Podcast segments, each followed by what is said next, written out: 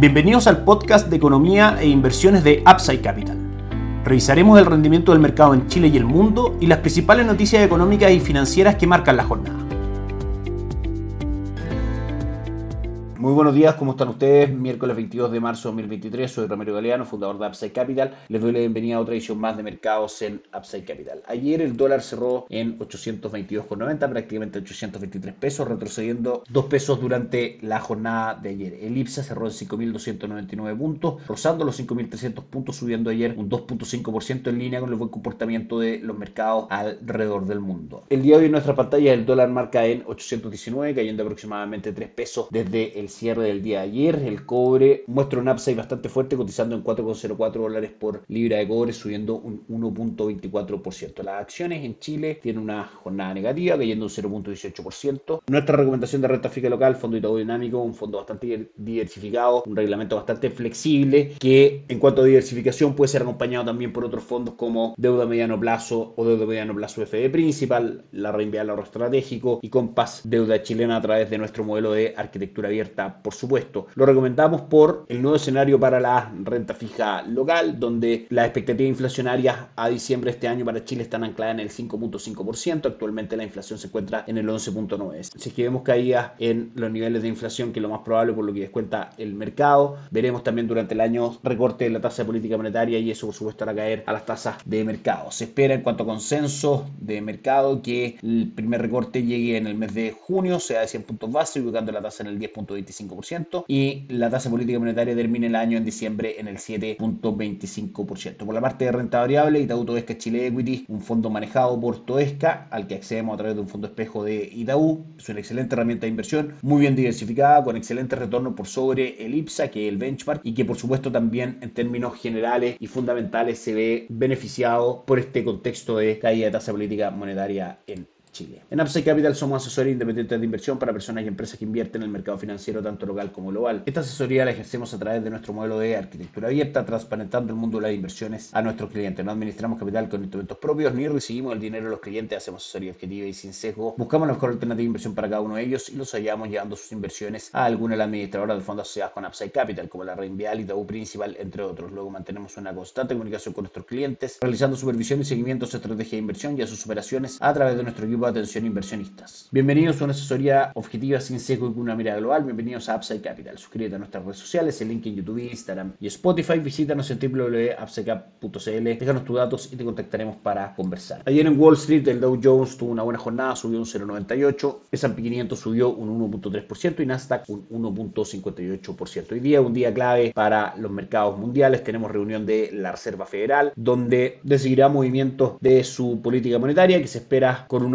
85% de probabilidades que la tasa sea de 25 puntos base y que la tasa se ubique en el 5%. Sin embargo, dado los acontecimientos de las últimas semanas, las turbulencias en el sector bancario en Estados Unidos y en parte del mundo también, han puesto otro tema sobre la mesa que finalmente es la estabilidad del sistema bancario y la confianza del mercado en el mismo. La Reserva Federal, sin lugar a dudas, tomará este aspecto como una referencia y una variable de estudio al momento de tomar su decisión de tasa política monetaria. Recordemos que antes de este problema de los bancos regionales en Estados Unidos, las expectativas del mercado estaban en una alza de 50 puntos base para esta reunión y luego disminuyen a 25 puntos base. El foco estará principalmente, por supuesto, en la decisión de tasa política monetaria, en cómo aborde la Reserva Federal el problema de liquidez de los bancos y cuánto influye eso en su manejo de tasa política monetaria. De manera que será importante ver cómo resuelve este dilema entre la estabilidad de precios y la estabilidad financiera, porque finalmente al subir la tasa de política monetaria y salir a vender bonos al mercado disminuyendo su balance, lo que hace es sacar dinero de la economía y controlar la inflación. Sin embargo, a través de las ayudas a los bancos con inyecciones de liquidez, hace todo lo contrario, inyecta dinero al sistema. De manera que el dilema a resolver será finalmente esta dualidad entre estabilidad de precios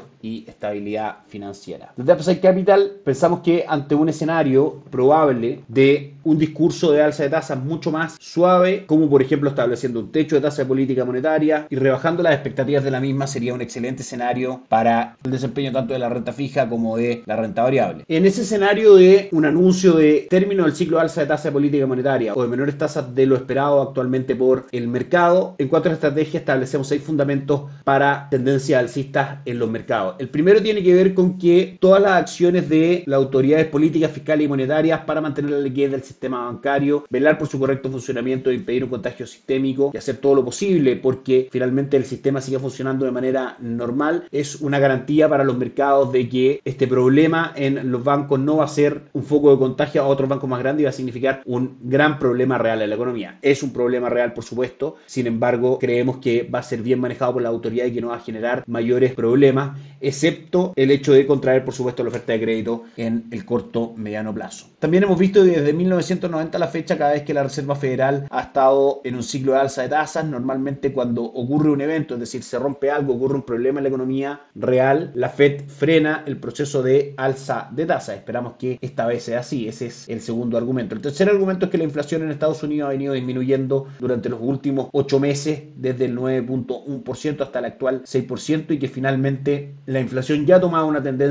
bajista y que no sería necesario seguir subiendo las tasas con tanta agresividad. El punto número 4 es lo que ha ocurrido con el dólar en el mundo. Desde enero a octubre de 2022, el dólar index presentó un upside del 19.6% y luego desde esos máximos ha caído un 10.25%. Es decir, todavía el dólar tiene un espacio bastante grande para seguir cayendo y en el fondo el motivo de esa caída sería una menor tasa de política monetaria. Un dólar más barato significa mejores márgenes para la empresa, más actividad económica, mejores resultados para la misma y por supuesto alza importante en el valor de los bonos y de las acciones. Un quinto factor es el buen retorno que mantiene el S&P 500 durante este año y ya marca un retorno del 4.31% en lo que va a 2023 y también la renta fija de países desarrollados marca retornos entre el 2 y el 3%. Es decir, los mercados están descontando que el futuro inmediato del valor de los activos debiese ser positivo. Y por último, el número 6 tiene que ver con los factores internos en Chile. Finalmente, la rebaja en cuanto a expectativas de tasa que ha causado la turbulencia bancaria en el mundo, que la resumimos al principio de este podcast, y el contexto de caída de tasa de política monetaria por las expectativas inflacionarias de diciembre. Y por último, Estados Unidos, lo mismo la caída de tasas impulsaría a los mercados tanto de renta fija como de renta variable. Nuestra recomendación de inversión, renta fija local y dinámico, renta fija internacional, renta dinámica global, Toesca Chile Equities para acciones locales y Global Brands para acciones extranjeras. Por último, les comentamos que la inflación en el Reino Unido marcó un 10.4% versus el 9.9% que se esperaba, un problema que el Banco Central del Reino Unido tendrá que resolver en su próxima reunión de política monetaria. A las 3 de la tarde se darán a conocer la decisión de tasa de política monetaria por parte de la Reserva Federal, hora de Chile por supuesto, las proyecciones económicas del Comité de Mercado Abierto y a las 3 y media de la tarde la rueda de prensa de Jerome Powell, el presidente de la Reserva Federal. Por último, los mercados esperan de la siguiente forma las importantes noticias del día de hoy. El dólar index cae un 0.14%, en Asia la jornada es positiva con el Nikkei 225 subiendo fuerte un 1.93, el Hansen de Hong Kong arriba un 1.73 y el índice de Shanghai subiendo un 0.31. Europa marca el DAX alemán subiendo un 0.35 y el Eurostock 600 subiendo un 0. 33%. Y por último, en Estados Unidos, prácticamente sin grandes movimientos, Dow Jones cae un 0.15, S&P 500 cae un 0.05 y Nasdaq sube un 0.29%. De concretarse el escenario que hablábamos de, en el fondo, un discurso menos agresivo de alza de tasas por parte de la Reserva Federal y que el mercado lo reciba correctamente, probablemente veamos al dólar Chile, al dólar peso en Chile llegando a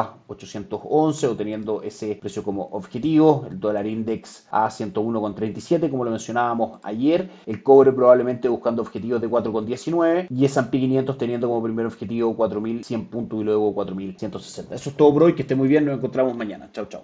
Gracias por escuchar el podcast de Economía e Inversiones de Upside Capital. Te invitamos a visitar nuestro sitio web www.upsidecap.cl y contactarnos para brindarte una asesoría objetiva, sin sesgo y con una mirada global para tus inversiones.